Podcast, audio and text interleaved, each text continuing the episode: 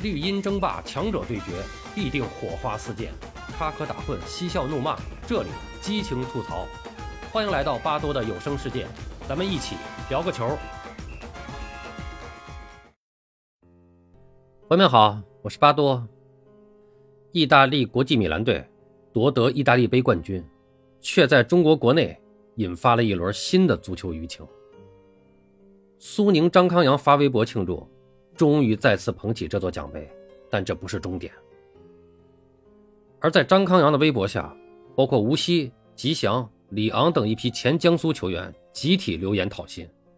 他们说：“恭喜国际米兰逆转勇夺意大利杯冠军，祝贺集团和张总。”可就在不到两个赛季前，我们全体工作人员与教练员、球员在不被看好的情况下，也捧起了江苏足球多年来的第一个全国冠军啊！不会真的只有国外球队的努力才值得尊敬吧？我们这些球员和工作人员的欠薪已经拖了一年多了，和解协议也违约了数月。这一年多来，已经抱着最大的理解和善意，希望你们能够尊重这个集体在工作期限内每一个人的努力与付出。球员讨要被拖欠，甚至可能被赖掉的薪水，是他们的正当权利，但仍有网友发出嘲讽之声。大概的意思就是，哎呀，踢得那么臭，配不上那么高的工资，讨薪简直是不要脸。显然，这是把针对中国男足国家队的情绪套到了中超欠薪事件上。在男足动辄得咎的舆论氛围下，他们做什么都要被骂，这已经成为了中国足球需要无奈面对的不良土壤。江苏这批球员为俱乐部拿到了中超冠军，绩效 KPI 已经做到了极致。现在别说奖金，基本工资都拿不到，站出来讨个薪，显然挨骂的不应该是这些球员。农民工讨薪，网友骂老板；球员讨薪，网友骂球员。说句不好听的，这背后无非是仇富心理作祟。平时看他们挣那么多，早就不顺眼了，这时来个落井下石，何乐而不为呀？其实，即使江苏没有拿冠军，甚至降级了。该给球员的工资也不应该拖欠，因为这是个契约问题。一句话，按合同办事儿。金元时代，球员工资溢价不假，但这不意味着当时签的合同就是非法的，是无效的。按合同办事儿是任何行业的基本规则。比如广州队、恒大时期，你给开五千万，现在你给开六十万，只要合同签下了，就是双方认可了，就应该按合同兑付。同理。苏宁与球员就欠薪问题签了一份和解协议，承诺分批次补上拖欠的工资奖金。如今期限过了几个月，协议形同废纸，所以到底谁不占理，一目了然。当然了，具体问题还需要具体分析，俱乐部欠薪的情况也各不相同。有的呢是客观经营困难，确实无力偿还，但也有主观恶意欠薪，有钱不想给的。苏宁集团维持着国际米兰俱乐部的正常运转，但对中超夺冠这批工薪球员的欠薪却一直不理不睬。到底是有钱还是没钱？难怪江苏队的球员们会在国米夺冠之际跑到张康阳微博下讨说法。金元足球的高峰不是恒大一家造成的，苏宁也是主力推手之一。当时能和恒大争引援标王的苏宁，甚至比上港还起劲儿。结果在金元足球行将结束。俱乐部运营费用断崖式下降的情况下，苏宁毫无责任感的直接解散江苏俱乐部，与中国职业足球脱钩。行业协会对于欠薪俱乐部的惩罚性规定，对他们不再有任何的约束力了。老板失去了行规的约束，对球员的讨薪诉求又怎么会正眼看？就是不给，能把我怎么着？这就是苏宁，先玩脱钩，再玩老赖，在中国足坛的老板们中间并不鲜见。类似的情况也出现在辽足讨薪案中。今年初，讨要欠薪的前辽足球员、教练等十八名起诉者获得了法院的胜诉判决，但败诉方辽足俱乐部早已资不抵债，无力履行偿还责任，于是出现了讨薪胜诉却难以执行的窘境。而辽足背后的鸿运集团早已聪明的（打引号的聪明啊）完成了和辽足俱乐部的法律切割，声称。各为独立法人，辽足欠的工资跟我无关，试图强行甩掉这个包袱。如今辽足的讨薪者们已经再次走上法律的途径，讨薪对象变成了鸿运集团，但过程想必是复杂而艰辛。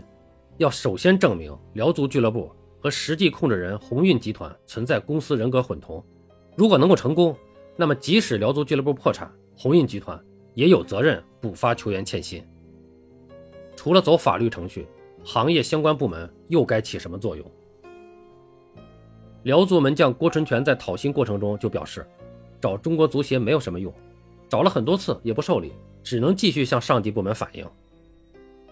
作为行业管理机构，中国足协本身对俱乐部背后的经济主体确实没有任何的管辖与制约作用，足协的仲裁委员会也不具备强制执行权，所以当脱钩和欠薪成为集体行为后，除非有更高层的介入，单靠足协是无力管束的。不过，足协仍有自己能做的一部分工作。五月九号，人民体育援引媒体人秦云的消息称，近期中国足协将开会研究归还引援调节费的事宜。由于目前中国足协工作人员处在全员居家办公的状态，因此相关俱乐部可能还需要等待一段时间。据悉，相关俱乐部被告知，近期中国足协将开会研究这一事项。这笔金额超过十亿的巨额资金，多年来。一直白白放在中国足协的账户上，现在已经成了相关俱乐部眼里的救命钱。如果中国足协能够尽快归还引援调节费，某种程度上可以有助于一些俱乐部偿还拖欠球员的薪水，以及一些国际官司的赔款。金元足球时代，各家俱乐部在引援上无节制消费，最终从2018赛季冬窗开始，中国足协制定了引援调节费，内援转会费。不得超过两千万人民币，外援转会费不得超过四千五百万元人民币，否则就需要缴纳同等数额的引援调节费。虽然本土球员转会各家俱乐部可以通过一些所谓的技术手段规避一下调节费，但是很多外国俱乐部人家是不会配合中超俱乐部搞这些猫腻的，因此不少外援转会的过程中，最终中超俱乐部还是掏了腰包。据中国足协公开资料显示，这其中包括广州队的保利尼奥和塔利斯卡，两人合计转会费约七千万欧元左右。为此，广州队要支付约五亿元的引援调节费。北京国安在签下巴坎布和比埃拉两名外援的交易中，也缴纳了转会调节费。两家上海球队2019赛季夏窗的引援，申花签下了沙拉维，海港签下了阿瑙托维奇，也都超过了引援调节费的标准。此外，山东泰山的费莱尼。深圳的金特罗和天津天海的莫德特斯这几笔转会也都要缴纳引援调节费。不过，引援调节费只是中国足协制定的行规，没有法律上的依据，所以中国足协开不出票据。这么大的收费开不出票据，说明根本就是不合理也不合规的收费，可能会计都无从下账，没有名目，所以也开不出票来。人民体育援引的消息称，今年三月下旬。国家市场监管总局就收费合规问题派员走访中国足协，推动了中国足协对历史上一些不合理、不合法收费进行清理。这其中包括了于法无据，并且中国足协也开不出票据的引援调节费。特别要说上一句啊，上海海港此前并未支付阿瑙托维奇的引援调节费。之前上港集团的年报就透露了俱乐部没有缴纳阿瑙托维奇引援调节费的信息。当时，据相关财务报表显示，阿瑙托维奇的引援调节费被列入账龄超过一年的重要其他应付款，该笔款项接近1.5亿元。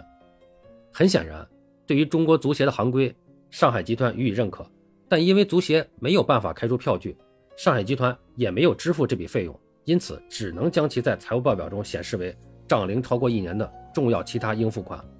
我们不由得想问一句。既然是不合理、不合规、没有票据的如此大额的收费，广州恒大、北京国安、上海申花、山东鲁能等等俱乐部都把钱缴到了足协的账上，而上海海港却可以一直不缴。这个问题咱们不评论，大家自己理解。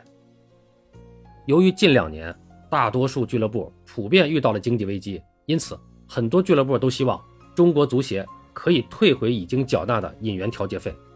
退费并非中国足协的自觉自愿，主要还是市场监管总局在对各种违规乱收费进行调查，足协的调节费也在被要求清退其列。